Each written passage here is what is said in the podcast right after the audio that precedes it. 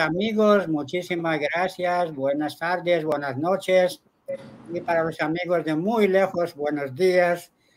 Estamos felices de verdad de estar en su compañía y les agradecemos mucho, mucho para esta colaboración, este, ¿cómo se llama? Apoyo que nos han dado durante estos tres años de que hemos tenido este programa. Para mi hija Rugie y yo es un realmente es un placer darle bienvenida a nuestro querido amigo señor Oscar Torres desde Panamá. Está hoy en David, entiendo yo, y el tema que vamos a desarrollar hoy es muy importante, muy interesante, como han visto en nuestros anuncios y nuestro enlace del programa, que si hay o existe una, la verdad absoluta. Vamos hoy a descubrir si existe esa verdad absoluta. Y él seguramente va a querer contestar algunas preguntas, pero para no interrumpir este tema, hemos acordado con el señor Torres, que él va a presentar todo el tema y al final tenemos una bella canción que nos manda nuestra querida colaboradora Leonor Deli de Colombia, que la vamos a disfrutar. Y si hay preguntas y respuestas, el señor Torres tratará de responder hasta donde el tiempo nos permite. Muchísimas gracias, don Oscar, y bienvenido de nuevo a este espacio que es suyo también, que ha sido un lugar donde usted ha hecho grandes presentaciones. Muchísimas gracias y bienvenido. Muchísimas gracias, eh, señor Rujulá. Muy agradecido a ustedes, tanto a su hija Ruji, a usted, toda la familia, por permitirme dar este servicio y también por aprender, porque el, el indicar, el mostrar cosas que uno va entendiendo, uno va aprendiendo al tiempo que va diciendo, inclusive. Esta noche, así como usted lo anuncia, y previo el saludo a todos los amigos que nos están viendo en todas partes del mundo, vamos a presentar eh, un tema que eh, está en los límites del el misticismo. ¿no? Eh, en algunos momentos entraremos a las partes místicas de este tema, pero de entrada nosotros podemos decir según el título que le hemos puesto para esta noche, es que si existe la verdad absoluta, de entrada pudiésemos decir que la verdad absoluta existe, pero está por encima de la razón. O sea que, y vamos a ver esta noche cómo con la, con el esfuerzo de la razón podemos penetrar a ese mundo de la verdad absoluta. Excelente, muy bien, gracias.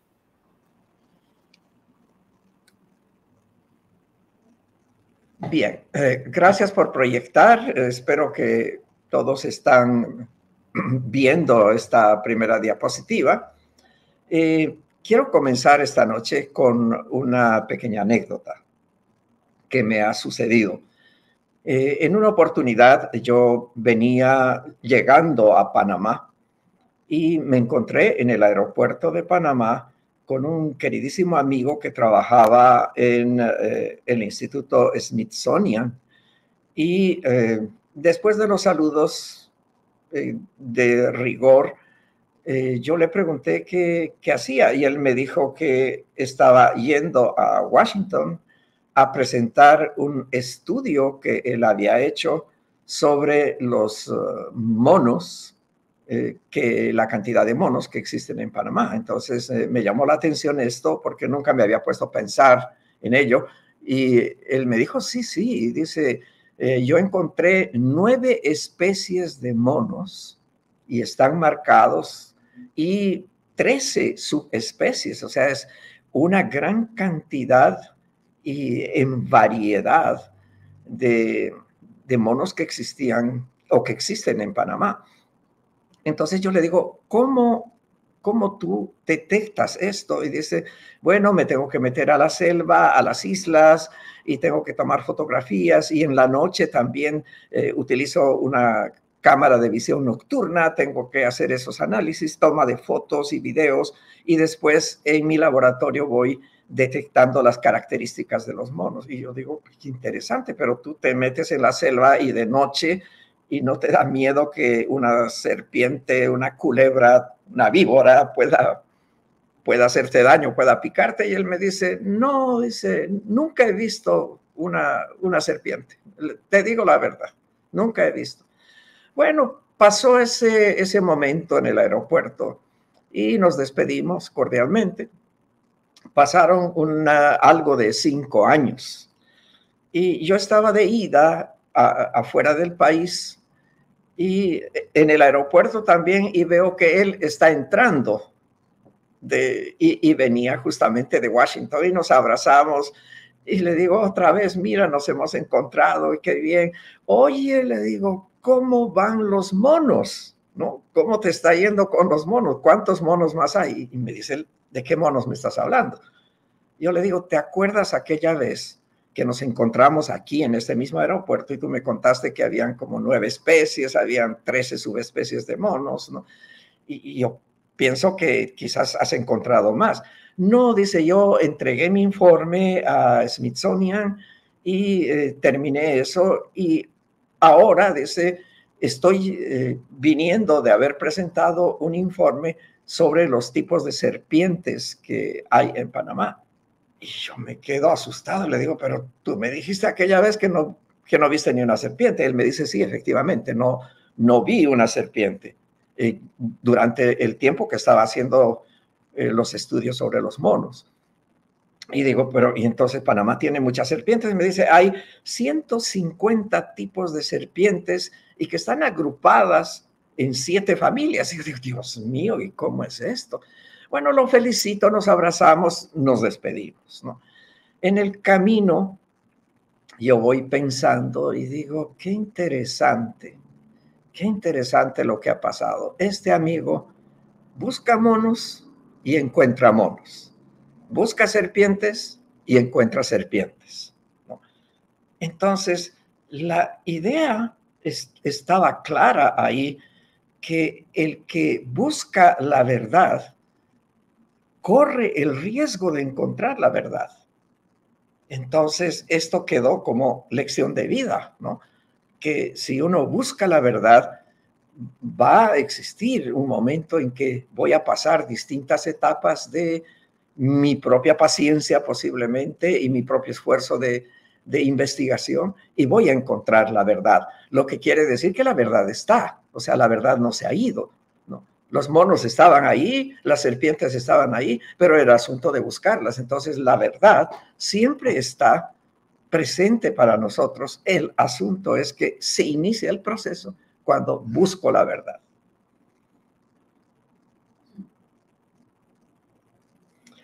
entonces podíamos eh, dar un paso adelante mirando eh, qué es la verdad. La verdad en realidad eh, es una, una realidad. Los monos, las serpientes, las cosas que vamos buscando y vamos encontrando, y también los conceptos, y también las teorías, y también los propósitos, son parte de una realidad. Ya creamos en ella o no. Si, si yo creo y digo no hay serpientes, no, las serpientes existen. Entonces las serpientes son la verdad. Si yo digo no hay monos, los monos existen. Entonces, eh, la verdad es independiente de creer en ella o no. Entonces, hay verdades en las cuales eh, dudamos de que son verdades, ¿no? pero están allí, están en el plano de las realidades, así sea que creamos o no creamos en ellas. Entonces, según Doug Powell, que un músico muy conocido, escritor norteamericano de los años 60, 60 y fracción, la verdad no requiere que se crea en ella para ser verdad. Esto es lo que estamos tratando de demostrar. Pero sí merece que creas en ella, eso dice Powell. ¿no? Entonces, merece que creamos porque al creer adquirimos conocimiento, seguridad, y tenemos ruta a seguir, tenemos un norte para caminar. Entonces, los seres humanos, según dijo Winston Churchill, que es eh, un estadista británico muy, muy conocido, los seres humanos tropiezan con la verdad de vez en cuando. E, es el caso de mi amigo del aeropuerto, él tropezó con esta verdad, con los monos, y después tropezó con las serpientes. ¿no? Entonces los seres humanos tropiezan con la verdad de vez en cuando, pero la mayoría se levantan y se van deprisa, como si nada hubiera pasado.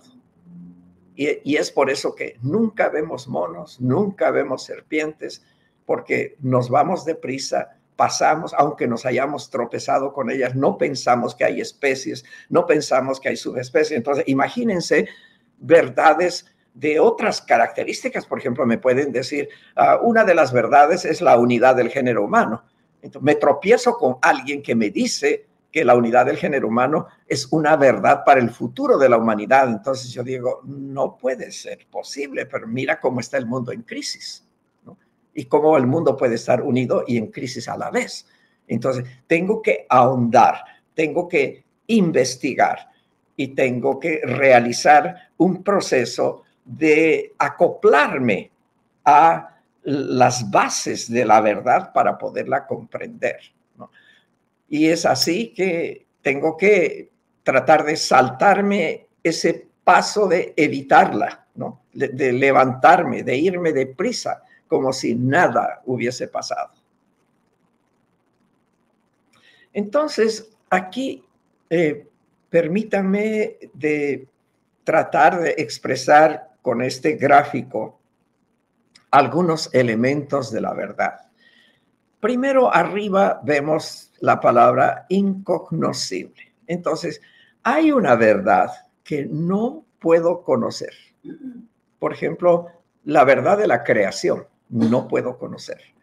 La verdad del el alma después de que ha muerto el cuerpo. Me es difícil entender, conocer. Entonces, hay muchas verdades que son incognoscibles. Entonces, esas verdades pertenecen al creador, pertenecen a la creación, pertenecen a Dios, porque son verdades a las cuales mi razón no tiene acceso. ¿A qué tiene acceso mi razón? Tiene acceso a la verdad de la realidad contingente y la tenemos en la parte de abajo. Tenemos ese título en la diapositiva que dice verdad de la realidad contingente. Entonces, mi razón tiene acceso a eso. ¿Por qué? Porque depende de los sentidos, ¿no? Veo la verdad, siento la verdad, eh, entiendo la verdad, toco la verdad. Entonces, mis sentidos me hacen creer en una realidad que es contingente. ¿Y cuán alejada está esta verdad contingente, esta realidad contingente, cuán alejada está de lo incognoscible? Depende mucho de la educación. Porque esta realidad contingente tiene dos elementos que nosotros podemos, eh, vamos a clasificar esta vez solo por entender, pero en realidad la verdad no tiene clasificación. ¿no? Es una verdad, es absoluta, pero como dije al principio, la verdad absoluta existe, pero existe por encima del plano de la razón. Entonces, aquí vemos que la realidad contingente para poderse entender, tiene que tener un descubrimiento, alguien que descubra o un grupo humano que descubra. Y este descubrimiento de la realidad contingente es lo que le llamamos ciencia. Entonces, ¿qué, qué había en lo incognoscible? Oscuridad, no podemos entender, no tenemos acceso. Y todo esto entra al plano de la verdad que entendemos, la verdad que percibimos, la verdad que conocemos gracias al descubrimiento. Por ejemplo, antes de el señor Albert Einstein, antes de que él naciera, no existía su famosa ecuación de la energía. No existía. Pero cuando él nació, él permitió sacar de la realidad contingente y elevarla al plano de la ciencia su ecuación de la energía. Entonces, asimismo han habido muchos, por ejemplo, eh, Morse. Morse preocupado por establecer comunicación entre dos puntos. Él descubre el telégrafo. ¿Y qué es la primera frase que acuña en el telégrafo cuando manda este mensaje desde la ciudad de Maryland hasta la ciudad de Washington? Él indica y dice lo que Dios ha hecho. Entonces, miramos en una cantidad de científicos que esta verdad, la verdad descubierta, se puede producir por el esfuerzo humano de descubrir, ya sea individual o ya sea en grupo, pero también hay una condición fortuita que permite Dios que se descubra. Por ejemplo, voy a, voy a tomar algunos casos. Uno de ellos, se cubrió una piedra con cera. A, esta cera se le hizo un dibujo encima, un rayado en descuido del tratamiento de, la cera sobre la piedra y cayó descuidadamente un ácido. Y cuando se limpió, se dieron cuenta de que el ácido en las partes que estaba sin cera cubierto, en esas partes grababa. Y a este grabado que se le echó tinta después y se colocó la piedra sobre un papel, se veía la misma imagen grabada por el ácido. A esto se le llamó litografía, que viene un gráfico en una piedra.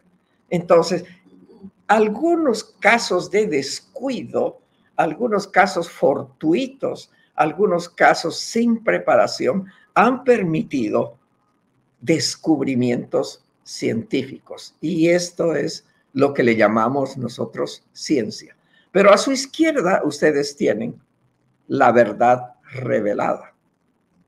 La verdad revelada no es como la ciencia que viene de descubrimiento y del esfuerzo humano, sino viene a través de la voluntad de Dios, quien selecciona personas con el espíritu puro para reflejarse en él y que el conocimiento apropiado a una época pueda reflejarse en ese espíritu y llegar al ser humano. Entonces, la verdad revelada es aquella verdad que de, época en época se va entendiendo a través de los mensajeros divinos, los mensajeros que Dios inspira para que nos digan cosas que nos permitan progreso en nuestra civilización. Entonces, miren, una de las verdades, y obviamente en el gráfico he puesto flechas en rojo, para mostrar que vienen, unas vienen de arriba, pero no es que eh, Dios no está ni arriba ni abajo, ¿no? Y, también los descubridores no vienen de abajo. Y solamente es para poder mostrar que de la verdad, de la realidad contingente, la ciencia a través de los esfuerzos humanos o de la suerte humana del descubrimiento que Dios permite, se presenta esta verdad que nosotros conocemos como ciencia. Y por el otro lado, la verdad revelada que viene de Dios de, de época en época y así lo conocemos desde hace cinco mil años y quizás mucho más atrás, donde ya no tenemos registros de estas realidades. Entonces, ahí tenemos ciencia y religión como dos verdades, una que viene de Dios la otra también viene de Dios, pero a través del esfuerzo humano.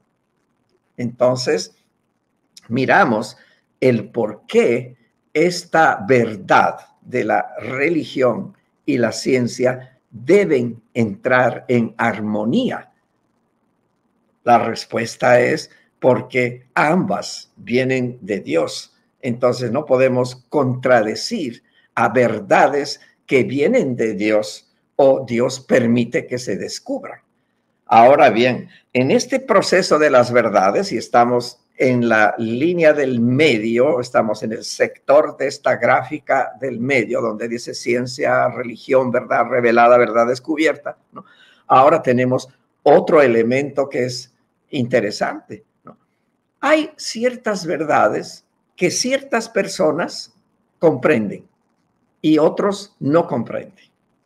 Por ejemplo, podemos mirar eh, la, verdad, en la verdad descubierta, en la ciencia mismo, que ahora se está hablando de, la, de las teorías más adelantadas, que son las teorías eh, cuánticas, y que algunos privilegiados comprenden. Algunos comprenden que el átomo existe y muchos de los, de los que están atendiendo este programa esta noche eh, asienten y dicen, sí, el átomo existe y también existe la molécula. Eh, mi pregunta es, ¿ha visto usted alguna vez el átomo? Pues dice, no, pero he visto los dibujos en los libros de, química, libros de física, eh, y, lo puedo entender. Sí, pero también me dicen que el átomo tiene un núcleo que gira, y a este núcleo le llaman el spin o de la traducción en inglés, el giro del átomo. ¿Ha visto que un núcleo del átomo gire? No, no he visto. Entonces, ¿por qué cree en el átomo que tiene un spin y que gira y que además tiene electrones que giran alrededor del núcleo? ¿Por qué? Porque tengo fe en la ciencia, porque tengo fe y confianza en quien ha descubierto eso y lo ha dicho y lo ha plantado como teoría la electricidad. La electricidad, algunos científicos dicen que es un corpúsculo, o sea, tiene materia. Y otros, actualmente, actualmente están diciendo eso. Y otros dicen que la electricidad es una longitud de onda con cierta frecuencia. O sea, es una energía. En cambio, el otro dice, es un corpúsculo, es una materia. Entonces, ¿Cómo creemos en esta doble teoría? Porque en algunos casos funciona como corpúsculo y en otros casos funciona como energía. Entonces, sí creemos. ¿Y por qué creemos? Porque tenemos fe. Entonces, tenemos fe en la ciencia. Entonces, ahora tendríamos que eh, mirar que la fe que nos da la razón para creer en elementos de la ciencia nos permite entrar al plano metafísico, que es la última línea, el último espacio que tengo en esta diapositiva. Y es el plano metafísico, es aquel plano que va rozando la razón y lo incognoscible. O sea, lo incognoscible llega a un límite y el límite de lo incognoscible es la parte metafísica. Entonces, la fe me permite entrar al plano metafísico, creer en el átomo, creer en la molécula, creer en la longitud de onda y en la frecuencia de, la energía eléctrica y en otras cosas de la ciencia. Pero ahora tenemos que comparar el método de comprensión en el caso de la verdad revelada. Entonces, también la verdad revelada tiene un, toque de fe. Y la fe ha existido siempre hace cinco mil años atrás y quizás mucho más atrás. Siempre ha existido fe.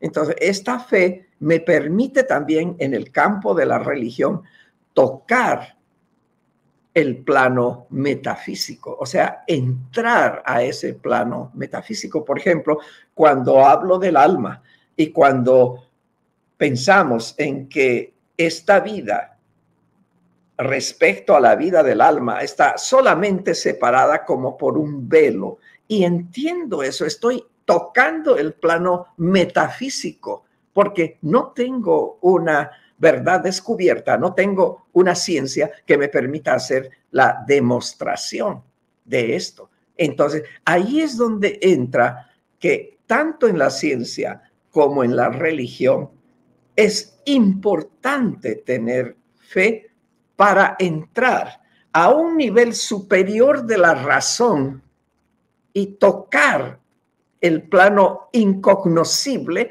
pero dentro del plano metafísico que es hasta donde puedo llegar con mi razón.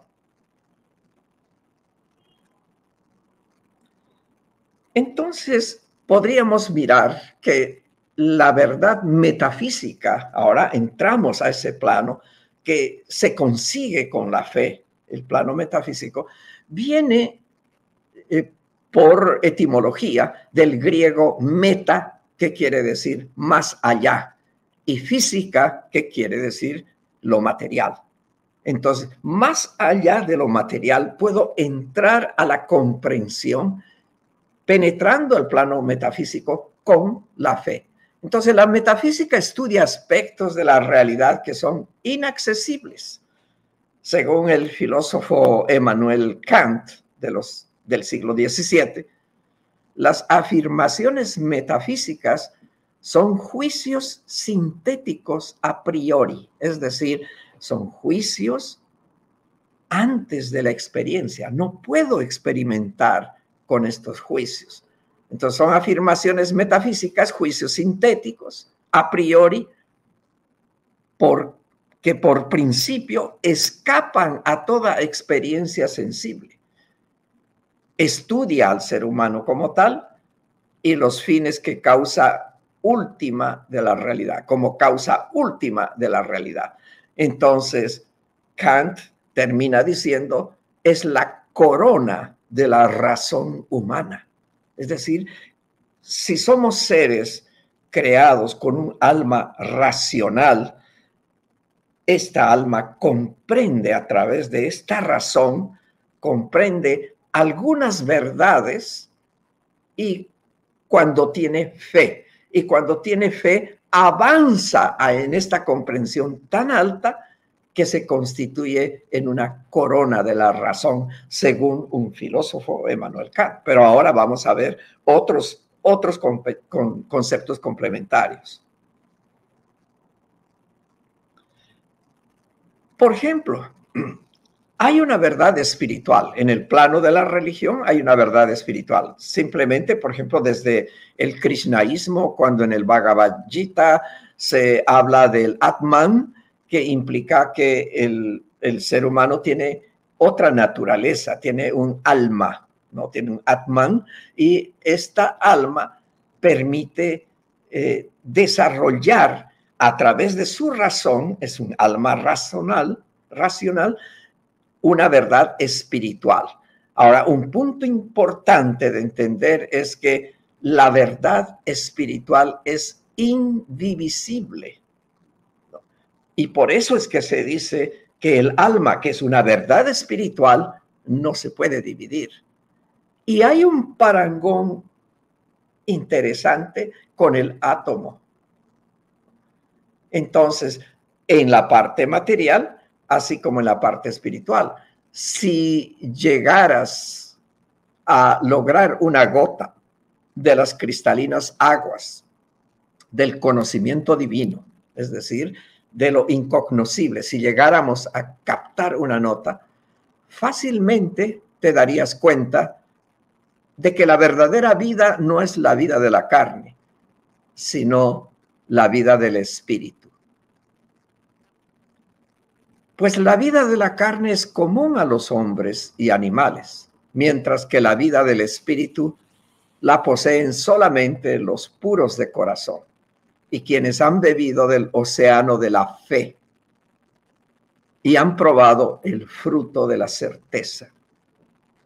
Esta vida no conoce muerte y esta existencia está coronada por la inmortalidad. Eso está en el libro de la certeza escrito por Bajaula.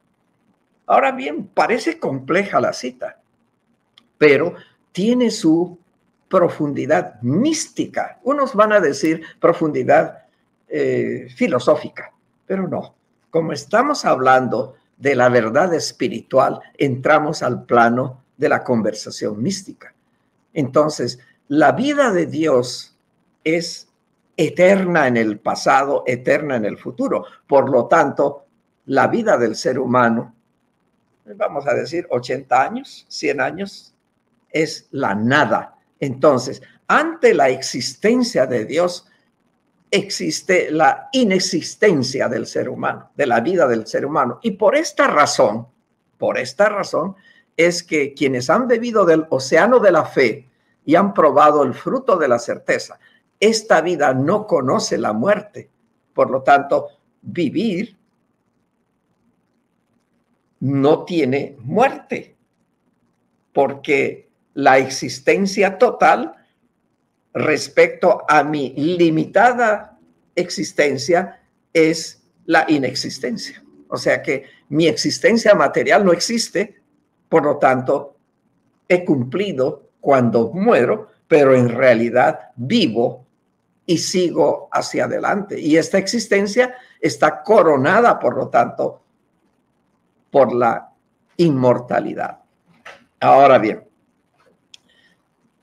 Abdul Baha, en un libro que se llama La promulgación de la paz universal, dice, la verdad espiritual es una inmutable, es indivisible y no es múltiple. Entonces, la verdad espiritual no se puede dividir y no es múltiple, es una sola verdad.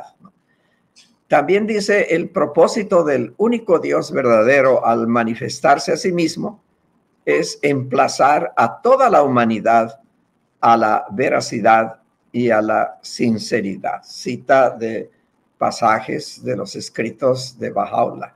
Entonces, estas dos citas nos apoyan a la cita del Kitabigan o libro de la certeza de Bajaula, donde podemos ver que al tener el alma y al tener un alma inmortal, tenemos una verdad espiritual indivisible. Y indivisible porque no es que tenemos una transición de vida y muerte, sino que siempre hemos tenido nuestra verdadera vida, la vida del espíritu. La verdadera vida es la vida espiritual. Y ahí es donde tenemos una verdad espiritual intangible, pero que debido a la fe entramos a esta verdad que pertenece al plano metafísico, que va más allá de la física, de la materia.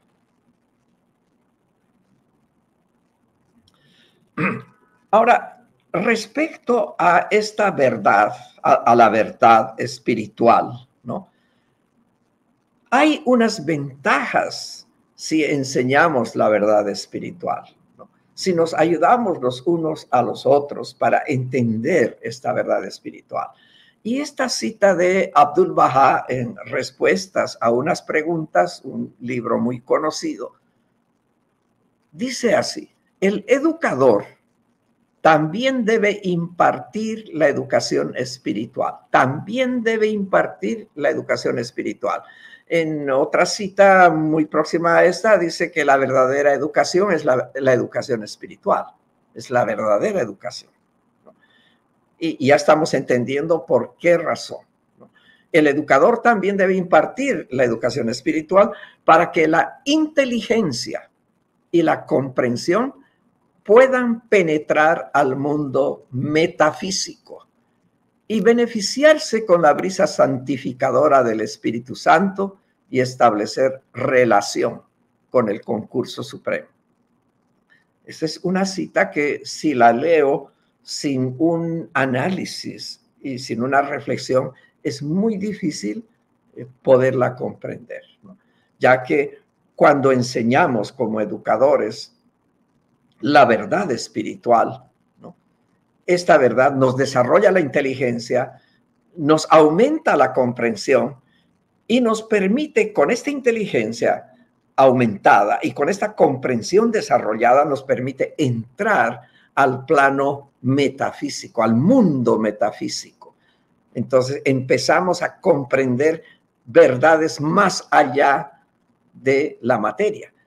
Y esto nos beneficia ya que el conocimiento del Espíritu Santo llega a nosotros, empieza a fluir debido a esta fe que nos ha impulsado la penetración de nuestra comprensión en el plano metafísico.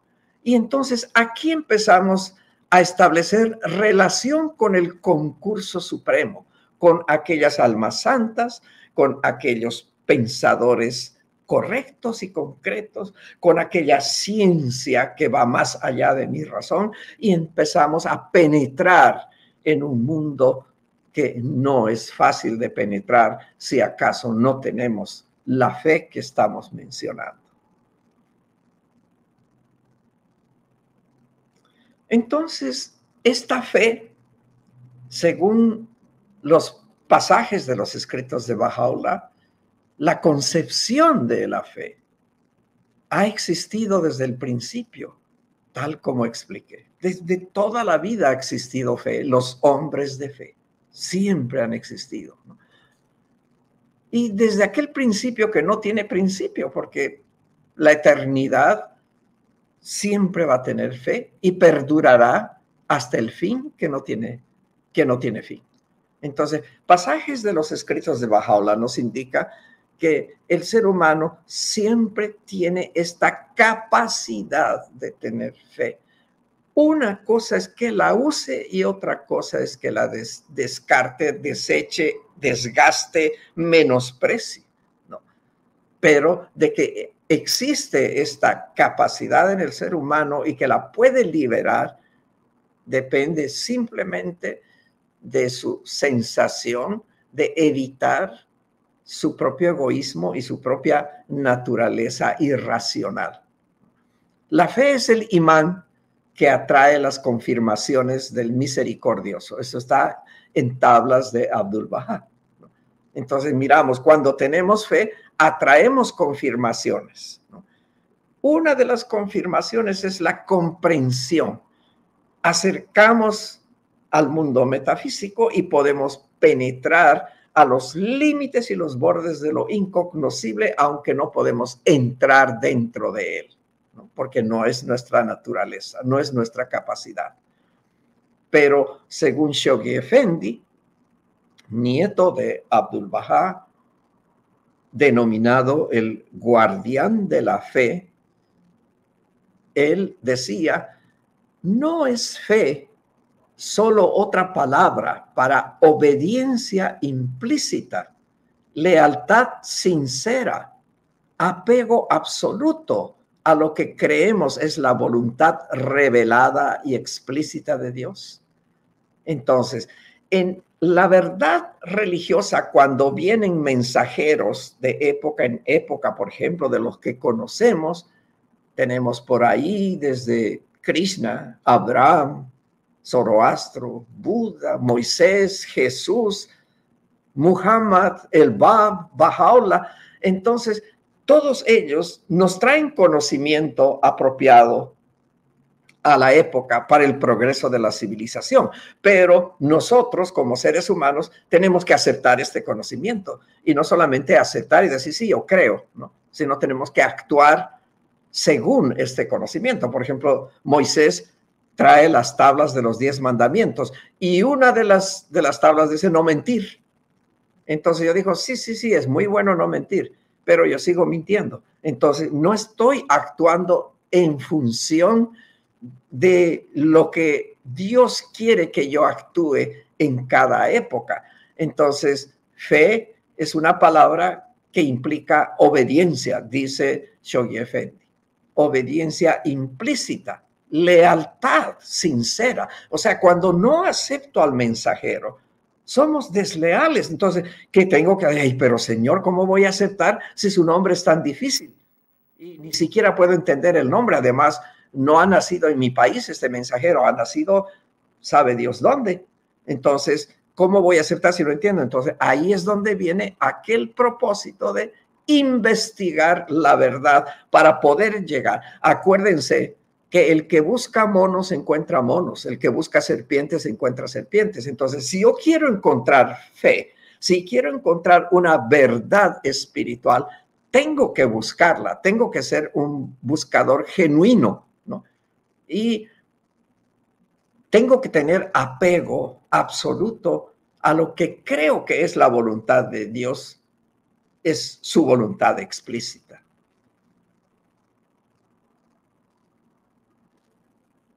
Entonces, podemos mirar como una conclusión hasta aquí que la fe es necesaria para comprender la verdad, ¿no? Y que nos hace penetrar al plano metafísico, ¿no? Es como el sol. Él ha brillado radiante, pero hay, ha venido a la ciudad de los ciegos. Entonces, cuando hay el sol y yo rechazo y no tengo fe, es que el sol es la verdad, pero yo soy ciego. Entonces, si soy ciego, no voy a creer. Esto dijo un poeta místico religioso del Islam, que muchos han leído sus poemas y se llama Rumi. Muhammad compara a los que no tienen fe como los obstinados, los incrédulos, los muertos en sus tumbas. Los ciegos y los que ven no son iguales dice el Corán, los ciegos y los que ven no son iguales. Ni la oscuridad y la luz es igual, ni el viento sombrío y el cálido, ni los vivos versus los muertos. Dios hará que escuchen aquellos que deseen, pero tú no harás escuchar a los que estén en sus tumbas. Y por eso es que el dicho de dejad que los muertos entierren a sus muertos significa una verdad que aquellos que están en sus tumbas al no creer, al no tener fe, pues esos van a enterrar a sus propios muertos. Dejad que los muertos entierren a sus muertos. Es una cita de la Biblia de Mateo 8. Entonces volvemos a mirar nuestro gráfico guiador y vemos cómo la fe nos permite llevar la verdad de la realidad contingente, subirla al plano, ya sea de la ciencia, ya sea de la verdad revelada de la religión. Y aquí entramos a fortalecer la fe para penetrar a la verdad metafísica.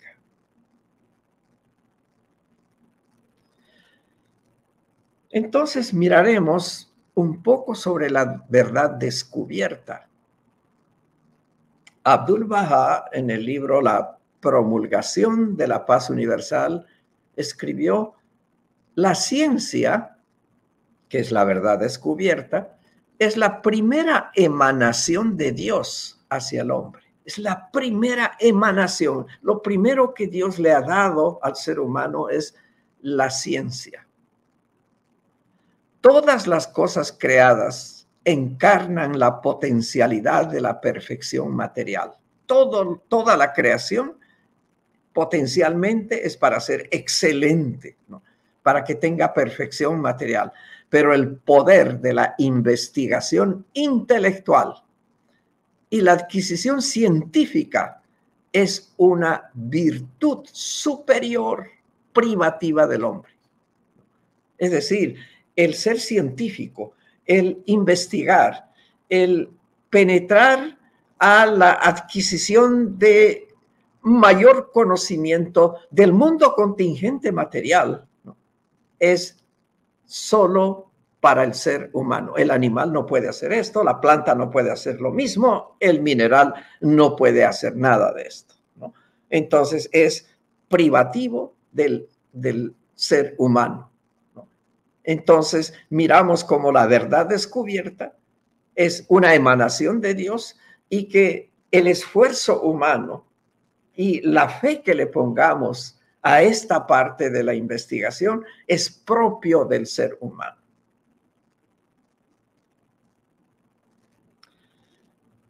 Y miramos finalmente la parte de la verdad contingente, aquella verdad que existe, que la miramos, ¿no?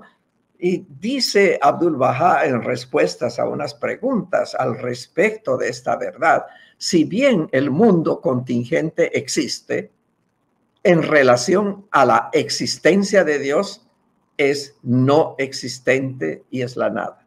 Y esto es lo que explicábamos con las edades.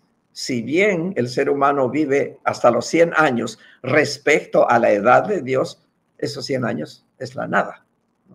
Entonces, podríamos explicar de otra manera. Si ustedes ven la línea amarilla debajo del título La verdad contingente, esa línea es como cualquier otra línea, es una sucesión de puntos, es decir, un puntito al lado de otro puntito, al lado de otro puntito, al lado, que al final, punto tras punto, y como dice la geometría, la línea es una sucesión de puntos.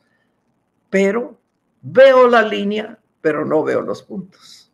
Entonces es igual, ¿no?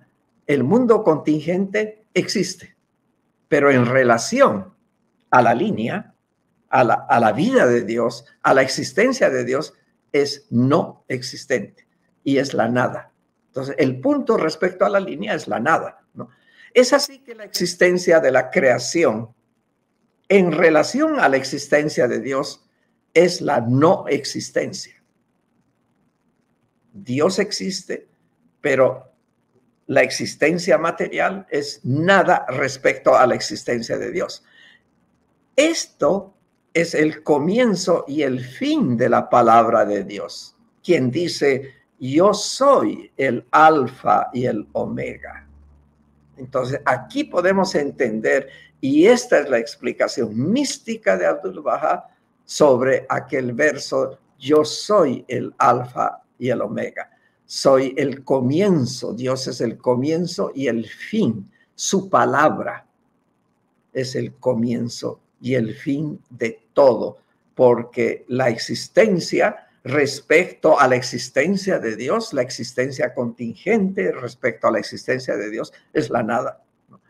Entonces, los nombres y atributos de Dios requieren la existencia de seres y requieren para que la munificencia de Dios no cese, o sea, requieren de estas manifestaciones de Dios para que no cesen, no paren de darnos conocimiento a los seres humanos de época en época según lo que necesitamos para progresar en nuestra civilización. Es decir, esta es parte de la misericordia de Dios, además de ser uno, una de las alianzas mayores de Dios con el ser humano, que produce al crearlo al ser humano, produce esta alianza de mandarnos mensajeros toda la vida para que nosotros, esto no va a cesar, y que nosotros podamos progresar.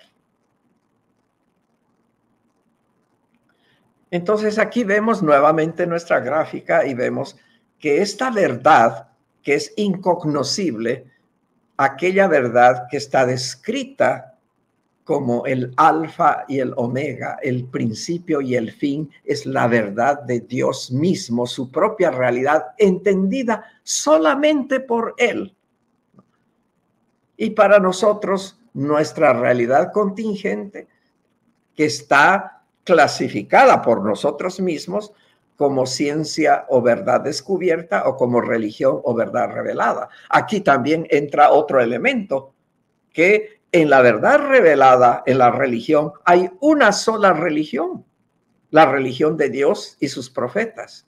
No hay varias religiones aquí también entra un silogismo de la filosofía, en el cual nos hacemos la pregunta y decimos, no, hay ninguna religión verdadera.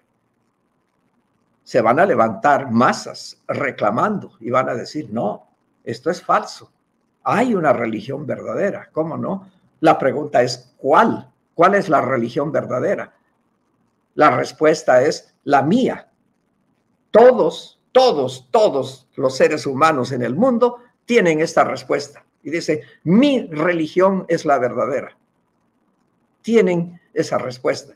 no es mejor entrar en la tercera aseveración del silogismo y decir, todas las religiones son verdaderas porque vienen de un solo Dios. No es mejor entrar en esto. No, no es mejor, no es más comprensible. No es que me va a dar un espíritu de fe. Estoy entrando y tocando con esta fe al entender que la verdad revelada produce una sola religión, por lo tanto produce un solo libro. No es que hay varios libros sagrados. Y Bajaola explica y dice, en cada religión ha habido un libro madre. Entonces, no es mejor entender esto de esta manera, que hay una religión que es la religión de Dios y sus mensajeros divinos.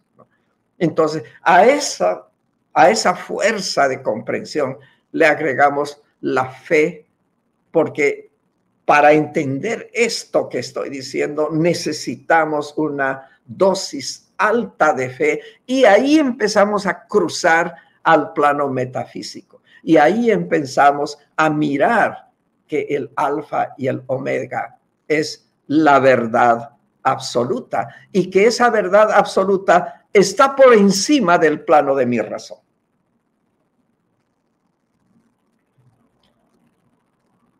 Así como explicábamos la verdad revelada, está explicada por Bajaola. La parte está de la religión que, está, que acabo de, expresarla. Y dice Bajaola, oh vosotros, hijos de los hombres, el propósito fundamental que anima a la fe de Dios y a su religión es salvaguardar los intereses de la raza humana. Entonces, ¿para qué Dios nos envía mensajeros? Para salvaguardar los intereses de la raza humana. Promover su unidad. Entonces, para yo creer en la unidad del género humano, hoy, año 2023, con una guerra cruenta en Ucrania y en otros sectores y crímenes alrededor de todos los de todo el planeta. Para yo creer en esta unidad, necesito una alta dosis de fe y necesito penetrar a la mística del plano metafísico. Ahí es donde entra este aditivo y que dice salvaguardar los intereses de la raza humana, promover su unidad y estimular el espíritu de amor y fraternidad entre todos los hombres. Entonces, esa es, ese es objetivo del ser humano. Todo lo que sea erigido sobre este cimiento, todo, dice sin excepción, todo lo que sea erigido sobre este cimiento, los cambios y azares del mundo nunca podrán minar su resistencia, ni el transcurso de incontables siglos podrá socavar su estructura.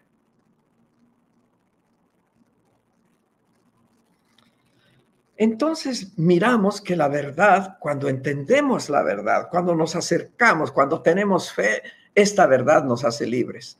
Y de la sabiduría de Abdul Baha dice, la religión es el mejor modo para el establecimiento del orden en el mundo y para que se contente pacíficamente a todos los que, los que en él habitan. Investigad la verdad, dice Abdul Baha, y ella os hará libres. De este modo veremos la verdad en todas las religiones, pues está en todas ellas, la verdad es una. Entonces aquí es donde Abdul Baha asiente este silogismo que lo he explicado bajo la óptica de la filosofía una religión es verdadera, ¿cuál? Ninguna religión es verdadera, no puede ser posible. ¿No es mejor pensar todas las religiones son verdaderas?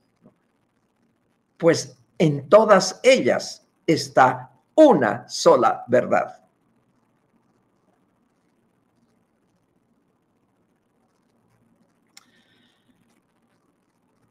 De Abdul Baha de su libro La sabiduría de Abdul Baha, el sol de la verdad también está brillando, concediendo luz y calor a las almas de los seres humanos. El sol es el vivificador de los cuerpos físicos, de todas las criaturas de la tierra. Sin su calor, su crecimiento se vería detenido, su desarrollo se entorpecería, se debilitarían y se morirían. Entonces, nos está mostrando Abdul Baha que gracias al sol vive todo en la tierra. Pero nos está haciendo el parangón de que del mismo modo las almas de los seres humanos necesitan que el sol de la verdad derrame sus rayos sobre ellas. O sea, podemos entender esta belleza de cita que así como las plantas viven del sol, hacen su fotosíntesis, así como los suelos se nutren del sol, así como el ser humano necesita del sol, así mismo las almas de los seres humanos necesitan la verdad que se derrame sobre ellos para desarrollarlas, para educarlas, para alentarlas. El sol es para el cuerpo del ser humano lo que el sol de la verdad es para el alma. Y de tablas de Bajaola miramos esto.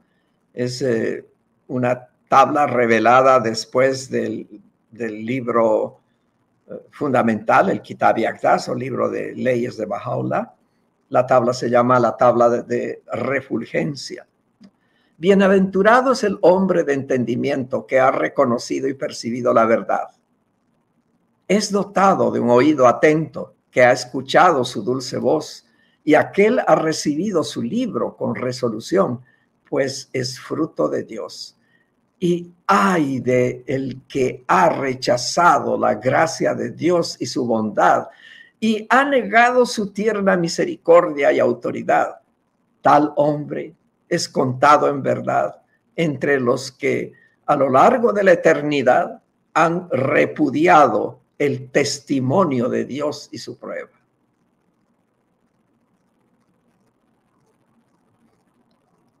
Un erudito que escribió este maravilloso libro, quizás algunos de ustedes lo tienen, está en español, El dominio imperecedero, el señor Udo Schaffer, ya fallecido, escritor de origen alemán. Dice en este libro, todas las religiones han venido del oriente, y es una realidad, y por eso se dice ex oriente lux, que la luz viene del, del oriente con culturas, nombres y lenguajes diferentes. Lo extraño no significa que no es verdad, simplemente es extraño. Es decir, a muchos amigos cuando he hablado sobre Bajaola dicen, sí, pero ese nombre es extraño, ¿no? Y, dentro de mí pienso, debería haberse llamado Juan o Pedro, ¿no? Para que no sea extraño. Pero aquí Udo Schaffer, un, psicólogo de, de investigador de años, de muchos de muchos años y con muchos libros, lo extraño no significa que no es verdad. Simplemente es extraño, porque para mi cultura cualquier cosa puede ser extraña. Familiarizarse con la historia, la geografía, la cultura y el lenguaje permite descubrir una riqueza y fuerza inmensa. El futuro dirá, ¿qué demanda de la verdad tiene el poder divino de conquista mundial?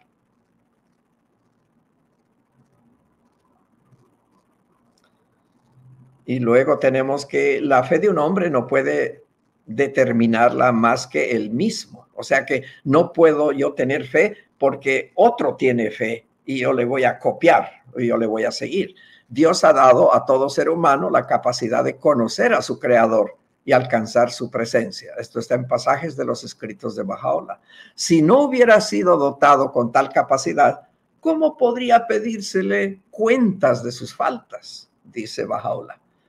Ahora tenemos al escritor prusiano León Tolstoy. No se vive sin la fe. La fe es el conocimiento del significado de la vida humana. La fe es la fuerza de la vida. Si un hombre vive es porque cree en algo.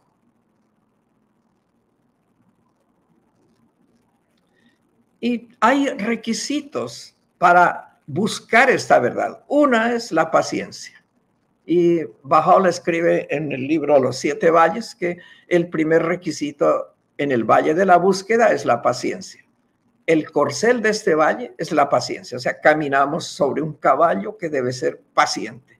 Sin paciencia, el caminante no llegará a ningún sitio en esta jornada ni alcanzará meta alguna. Luego está la pureza de corazón. Es decir, si no si tengo sana intención en la búsqueda, voy a lograrlo. Imagínese mi amigo buscando monos, pero él se topa con arañas y se distrae y deja los monos y hace un informe de que en Panamá no hay monos. Entonces, no hay pureza de corazón, no hay pureza de intención. Solo aquel que purifica su corazón del polvo ofuscante de todo conocimiento adquirido puede ser un buscador de la verdad. Y podemos recordar también a su santidad Cristo, que dijo, esto está en Mateo capítulo 5, bienaventurados los puros de corazón, porque ellos verán a Dios. La verdad, en realidad, está cerca de nosotros, todos los días.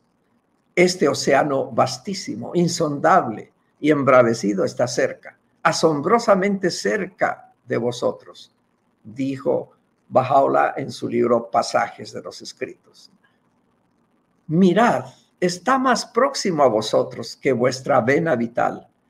Ningún velo oculta ni oscurece las verdades sobre las que está establecida la fe de aquellos que han alcanzado el objetivo de su búsqueda.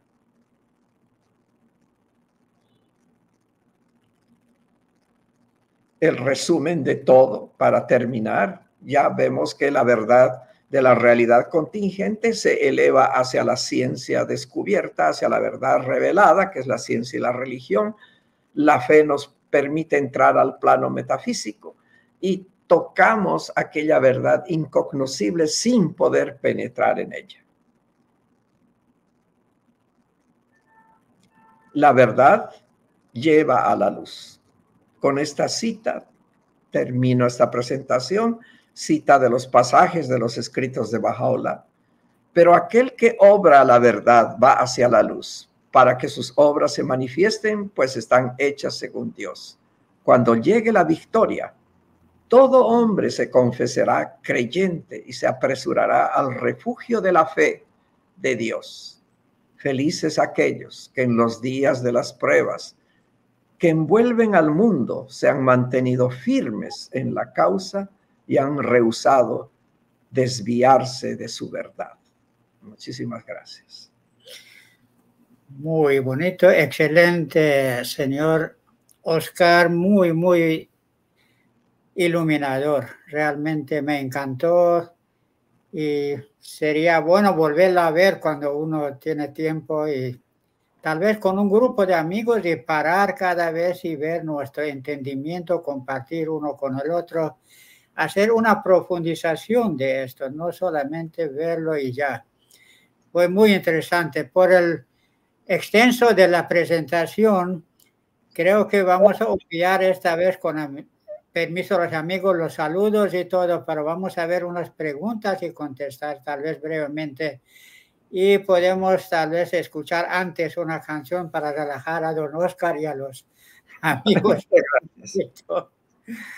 Gracias, don Oscar. Y vamos, después de la canción, vamos a ver responder a algunas preguntas que están ahí.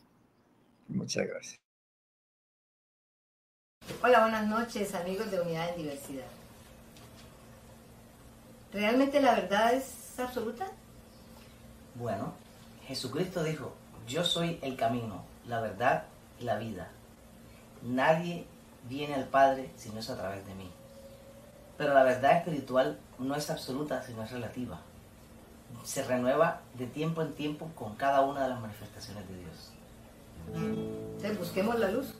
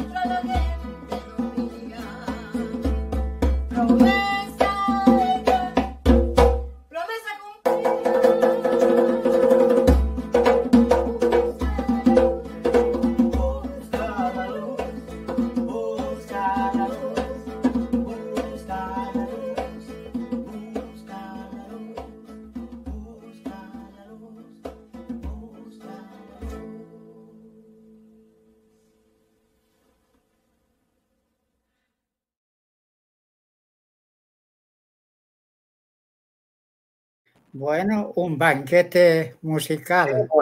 Qué, linda canción, preciosa, qué linda. Ella nos sorprende cada semana con una bella canción, realmente. Esta vez estaba con su hijo, que quizá está de visita de España y qué bonito, qué bonito cantaron, lindo. Bueno, no sé si podemos leer comentarios porque hay muchos, pero sí hay preguntas que tal vez Rugi puede Gracias a todos los amigos que han enviado comentarios. Sentimos mucho si no lo vamos a dar lectura esta vez porque ya pasamos de la hora. Pero para no dejar las preguntas sin contestar, vamos a leer para que brevemente contesta el señor Torres. Así es, muchas gracias a los amigos y don Humberto Villar, fascinado con el tema. Sabía que no podría ser de otra manera. El conocimiento más profundo solo puede ser comunicado de corazón a corazón ¿Qué piensa usted de esta afirmación mencionada en el libro Portales a la Libertad y atribuida al maestro? Sí, eh, cuando nosotros transmitimos conocimiento, eh, transmitimos con palabras, ¿no? pero eh, algo que es importante es que nuestras palabras también llevan sentimiento, por ejemplo, un sentimiento de que Ojalá todos me puedan comprender. Ojalá pueda decir al máximo, en la manera más sencilla, eh, algo que lo comprendo, pero no hay palabras para explicarlo. Entonces, cuando hay amor en este sentimiento, cuando hay amor en el maestro en particular, entonces esa verdad llega a plenitud. Pero en la medida que nos limitamos en el amor o tenemos eh, sentimientos egoísmos, como por ejemplo, quiero quedar bien. Me interesa más quedar bien que transmitir el conocimiento. Entonces, ahí estoy limitando también el paso del conocimiento a través de las, de las palabras y de las acciones y, del lenguaje no verbal inclusive. Entonces sí creo que lo que dice Abdul Baha en Portales de la Libertad, es un libro también precioso, es una realidad lógica, que el amor al transmitir la verdad es imprescindible. Muchas gracias. También Daniel Aguilar eh, dice, buenas noches queridos amigos espirituales de Unidad en Diversidad. Un abrazo cordial al señor Oscar Torres por el tema excelente que expone. ¿Existe la verdad absoluta? Congratulaciones. La limitación de la razón humana para entender la verdad absoluta está claro Abdul Baha escribió, el trono de la fe es la razón. ¿Cómo explica esta aseveración en relación a la verdad relativa de la humanidad? Muchas gracias, Allah En cada momento, en cada etapa de la revelación de Dios a la humanidad a través de sus mensajeros, en cada momento hay un grado de razón. El alma racional, cuando ha sido creada, y Abdul Baha lo explica también, eh, ha sido creada en su integridad, con toda su potencialidad.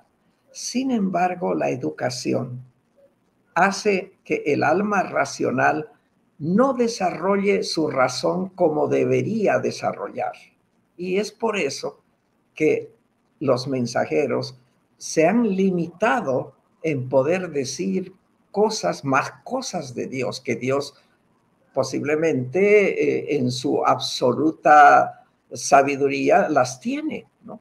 Pero estos mensajeros se han limitado. Y, una prueba es en el caso de, de Cristo, por ejemplo, que es parte de nuestra cultura occidental. ¿no? Ahora tengo muchas más cosas que deciros pero no las podéis sobrellevar. Mas cuando venga el Espíritu de la verdad, Él os llevará a toda la verdad. Entonces, en cada época la razón también se va desarrollando, y no solo la razón, también la conciencia. Esta es la etapa de una conciencia universal. Por lo tanto, es la etapa de una razón espiritual. A estas dos cosas, razón espiritual y conciencia espiritual, Bajaola le llama estamos entrando, estamos cruzando el umbral de la madurez del género humano. Por eso es que estamos en esta etapa. Tenemos las capacidades más desarrolladas. Una cosa es que usemos y otra cosa es que eh, las tengamos latentes. Muchas gracias. Y hay una, hay una última pregunta de eh, nuestro amigo Daniel también. Siendo el pensamiento perteneciente al orden sobrenatural, ¿Qué condiciones se requieren para el desarrollo de las capacidades de investigación científica? Gratitud y bajado la paz. Bueno, eh, el método científico actual es el método que está funcionando. El método científico parte de una hipótesis, o sea, siempre se dice, creo que es esto. Ahora, de la hipótesis llegar a la tesis, hay un paso de que tenemos que seguir de investigación, justamente de probar. Y el método científico que pertenece actualmente a la ciencia es el procedimiento apropiado para poder llegar a una verdad científica. Sin embargo, esto es la, lo tradicional, esto es lo convencional. Sin embargo, hay otra realidad que es metafísica, que es la voluntad de Dios. Dios nos puede hacer descubrir en este momento la cura para el cáncer. ¿Y, qué podemos hacer? Él es el todopoderoso, el todo sabio y el que todo lo sabe. Y hay otro proceso que también Dios lo permite, que es el de la causalidad, que es, hay causas que son casuales y que por algunas condiciones que se presentan puedo descubrir elementos. Entonces, todo este proceso en conjunto y muchas otras pequeñas cosas y ejemplos en el medio, pero todo este proceso es el bloque que utilizamos en la ciencia, pero no, no utilizamos esto en la religión. En la religión nunca vamos, vamos a ver la tesis de lo que dijo Muhammad, sino en la religión utilizamos la fe. ¿Creemos o no creemos? Y esta noche eh, el planteamiento era creer en todo y no parcializar la creencia. Creer que hay un libro madre toda la religión y no creer que cada religión tiene su libro madre. Muy interesante, qué bonito. Bueno, no sé si hay algo más, Rugi. Hay más comentarios, mensajes, saludos de diferentes amigos de Colombia, de Bolivia, de Ecuador. Así que muchísimas gracias a los amigos que han visto el programa de Panamá. Esperamos puedan acompañarnos el próximo viernes eh, a la misma hora por el mismo canal de Facebook y YouTube. Y bueno, si les gustó el programa, pueden darle like y compartir para que otros amigos también eh, conozcan sobre esta realidad absoluta, si existe, existe la realidad absoluta.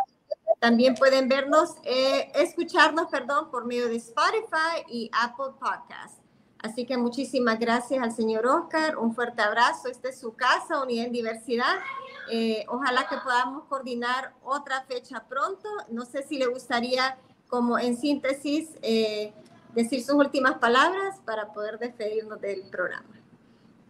Simplemente mucho agradecimiento a todos por tolerarme, tolerar mis imperfecciones y mi, mi método que es para aprender yo mismo y agradecerles profundamente su amistad, su amor y en particular a los encargados del canal Unidad en Diversidad, quienes me acogen como si fuera de la familia. Muchísimas gracias, mi amor para todos ustedes. Muchas gracias. Muchas gracias. Hemos aprendido mucho con usted, de verdad. Y de los demás amigos que participan, para nosotros ha sido una universidad acá.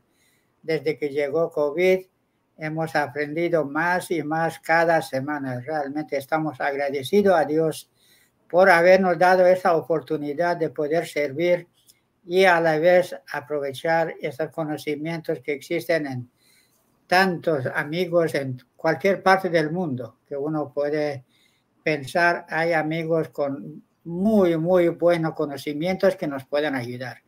Muchísimas gracias y lo esperamos pronto, don Oscar, en este, su casa. Muchísimas gracias.